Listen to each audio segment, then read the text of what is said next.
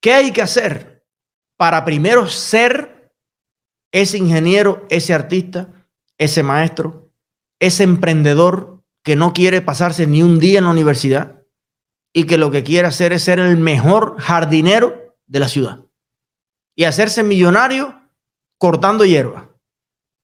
Genial, con 10 brigadas mecanizadas. ¿Qué hay que hacer para eso? Te lo voy a explicar. Para que tú veas sin matar a nadie.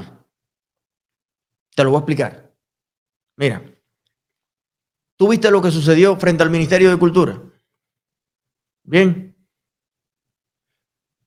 Eso puede suceder en cualquier municipio, en cualquier provincia de Cuba, pero es mejor que suceda en La Habana. ¿Por qué? Porque en La Habana hay más comunicaciones, hay más embajadas, hay más prensa extranjera, hay una serie de factores subjetivos y objetivos que van a hacer más viable esa situación. Bien, lo que tiene que pasar es que la próxima movilización que haya en Cuba no haya retorno a casa hasta que no se logre que los cubanos podamos ser ciudadanos con derechos. No solo la libertad de expresión, porque fíjese, la libertad de expresión es lo básico, poder hablar. Pero si tú puedes hablar, pero no puedes hacer, no vamos a tener. Recuerda eso. Ser, hacer, tener. Llévalo siempre en tu vida. El que te prometa tener antes de ser y ser, sale corriendo. Ese tarjetero. ¿Ok? Primero ser una buena persona, luego prepararte, superarte o emprender un proyecto para que luego puedas tener la casa, el barco, el yate y el carro. Eso toma a veces 30 años en la vida. No hay caminos cortos al éxito. Te lo juro, no los hay. ¿Ok? Educa a sus hijos en ese principio. Ser, hacer, tener. Bueno, y a los pueblos, a las naciones del mundo. Y además, ser, hacer, tener con lo tuyo. No quieras hacer tú lo que te dé la gana para tener entonces algo que no está en correspondencia a lo que tú eres, pero con el sudor de otro. Eso tampoco es válido. Ese camino, ese camino tampoco es correcto, ni es justo. Bueno, vamos de nuevo a Cuba. La próxima convocatoria que exista y que se empiece a sumar las personas, no puede haber retorno a casa. Ese fue el error de Guaidó. Ese fue el error que cometió la oposición venezolana en su mejor momento. ¿Ok? El diálogo es un diálogo con el resto de los cubanos para que se sumen al cambio.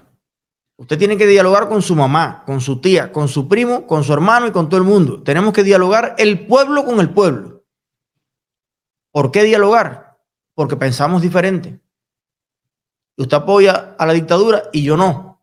Entonces yo me tengo que sentar con usted, tío de mi vida, y explicarte las razones, los argumentos por los cuales yo creo que Cuba debe puede y merece ser un país libre y democrático. Siéntate, tío de mi vida. Te quiero, coño. Tú sabes que tú te quiero como mi padre. Vamos a hablar. Ese es el diálogo. Y yo conozco a mucha gente que ha convencido a su familia completa.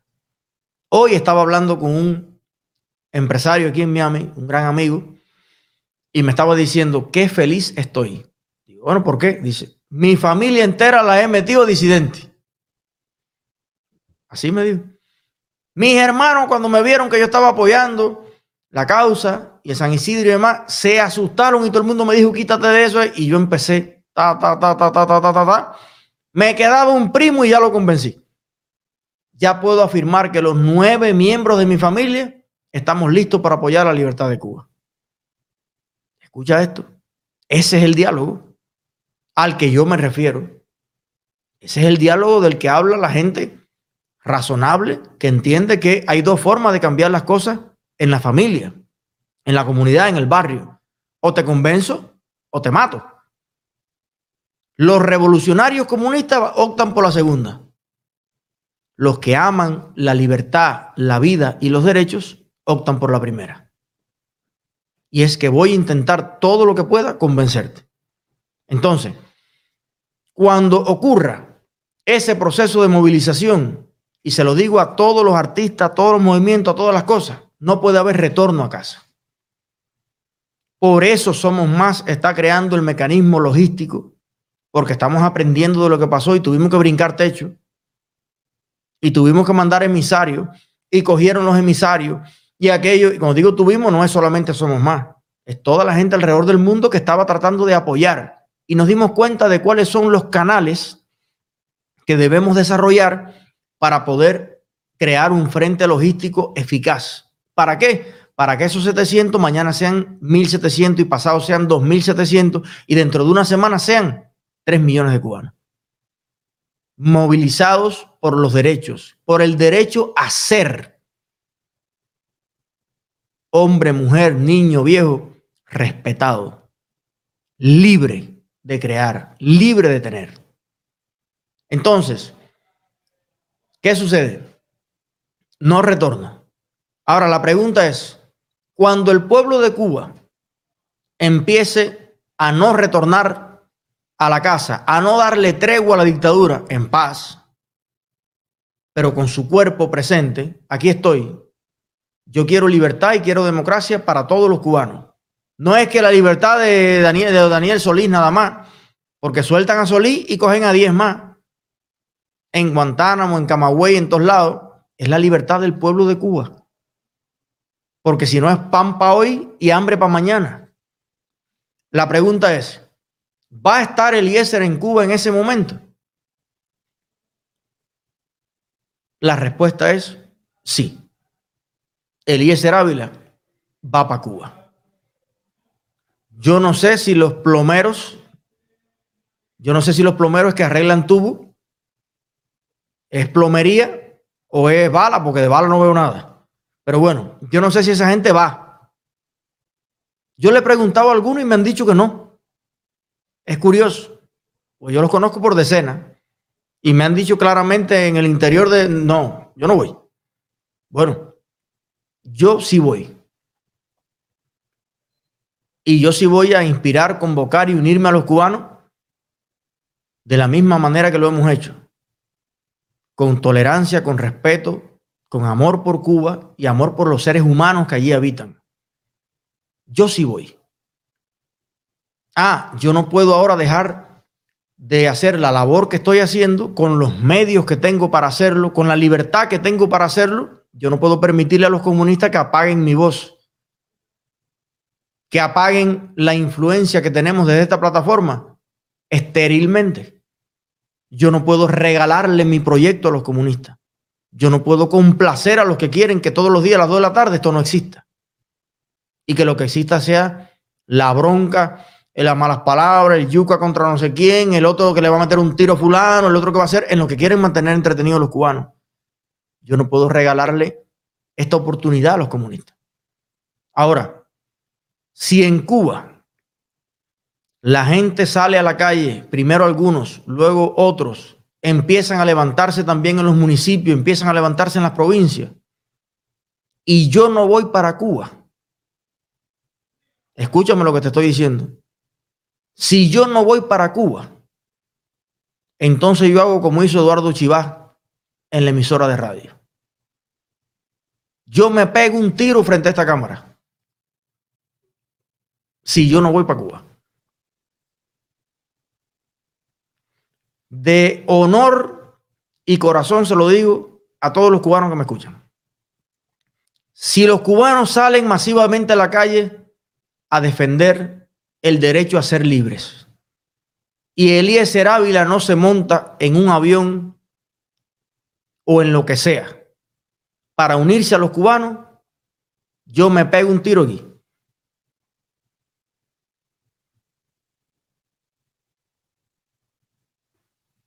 Caso cerrado. Ah, y no soy solo yo. Hay millones o por lo menos cientos de miles de cubanos para quitar a los niños, quitar a los ancianos, que también lo van a hacer. Que también lo vamos a hacer. Ahora lo que pasa es que en este minuto de la lucha, usted tiene que tener una estrategia. Usted tiene que tener un propósito. Usted tiene que tener un objetivo. Y tiene que tener un plan para lograr ese objetivo. Y hay un número crítico de personas que tiene que compartir la misma convicción, el mismo amor por la libertad y los mismos valores que tengo yo. Y no me digas más que te lo estoy diciendo desde afuera porque yo te lo he dicho 10 años más desde adentro que desde afuera. Esto que te estoy diciendo hoy a ti, desde aquí, yo te lo dije también desde Puerto Padre. Y te lo dije desde las Tunas. Y te lo dije desde el canal del Cerro. Y no un día, ni dos, ni tres. Te lo dije 10 años. Allí, adentro contigo. Ah, bueno, no tenía ni Eliezer Ávila ni Somos Más estas plataformas. No había en Cuba la oportunidad de poder juntar, de poder transmitir información a tantas personas. Era otro momento de la historia y la mayoría de los cubanos no sabían si yo vivía en Cuba o fuera de Cuba. Y eso me dolía. Que la gente me escribiera y me dice, Eliezer, ¿dónde tú estás viviendo? ¿En Cuba o fuera de Cuba? Porque la gente no sabía nada de mí. Porque no tenía el acceso a las redes, ni los cubanos lo tenían para escucharme. Por eso trato hoy. Yo pudiera estar diseñando cualquier otra cosa, siendo el ingeniero que está diseñando o parte del equipo que hace ese expressway. Y ganando mucho dinero también. Yo he decidido buscar la manera de poder dedicarle más horas el día a poder convencer, a poder informar, a poder hacer pensar a la mayor cantidad de cubanos posible. Y yo comprometo todo lo que soy y todo lo que tengo al lado de los cubanos en el momento definitorio de la libertad. No puede ser ni antes ni después. Si lo hago antes, no vamos a llegar a convocar y a sumar a la cantidad de personas que necesitamos y vamos a fracasar. Si lo hago después, no estaría cumpliendo con mi palabra. Por eso lo voy a hacer en el momento. Estamos creando ese momento, estamos creando la oportunidad. Y a fin de cuentas la dictadura me puede matar más aquí que allá. Vamos a ser claros. Y si yo tuviera miedo de defender las ideas en las que yo creo, o por lo menos no tuviera el coraje de hacerlo, yo no me metiera en política. El ingeniero graduado de la UCI que menos dinero tiene en Miami es Eliezer Ávila. Todos mis amigos más inteligentes y más brutos que yo que se graduaron en la UCI tienen su casa, tienen dinero.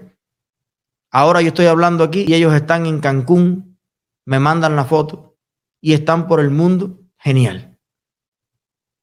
Definitivamente, si me estoy metiendo en esta bronca, y si le estoy explicando a usted lo que vamos a hacer, es porque hay un nivel de compromiso con esto. Y lo vamos a hacer. Lo vamos a lograr. Y usted va a ser libre y yo también, y mi familia y la suya también. Y vamos a ser todos los cubanos, como en los cuentos de Ada, vamos a ser no tal vez felices para siempre porque Tendremos tal vez que lamentar errores que cometamos nosotros mismos, pero lo que sí le garantizo es que vamos a ser libres para siempre. La libertad no necesariamente es toda la felicidad. La libertad también te va a hacer cometer errores. La libertad tiene defectos, pero tiene muchas más virtudes. Ahora la tristeza o la felicidad que usted logre la va a hacer por su cabeza. Usted va a manejar el carro de su vida. Usted va a ser el comandante en jefe de su vida. Los cubanos no necesitamos más comandantes en jefe. Los cubanos lo que necesitamos es poder ser el comandante en jefe de nuestra propia vida. Eso es lo que necesitamos nosotros.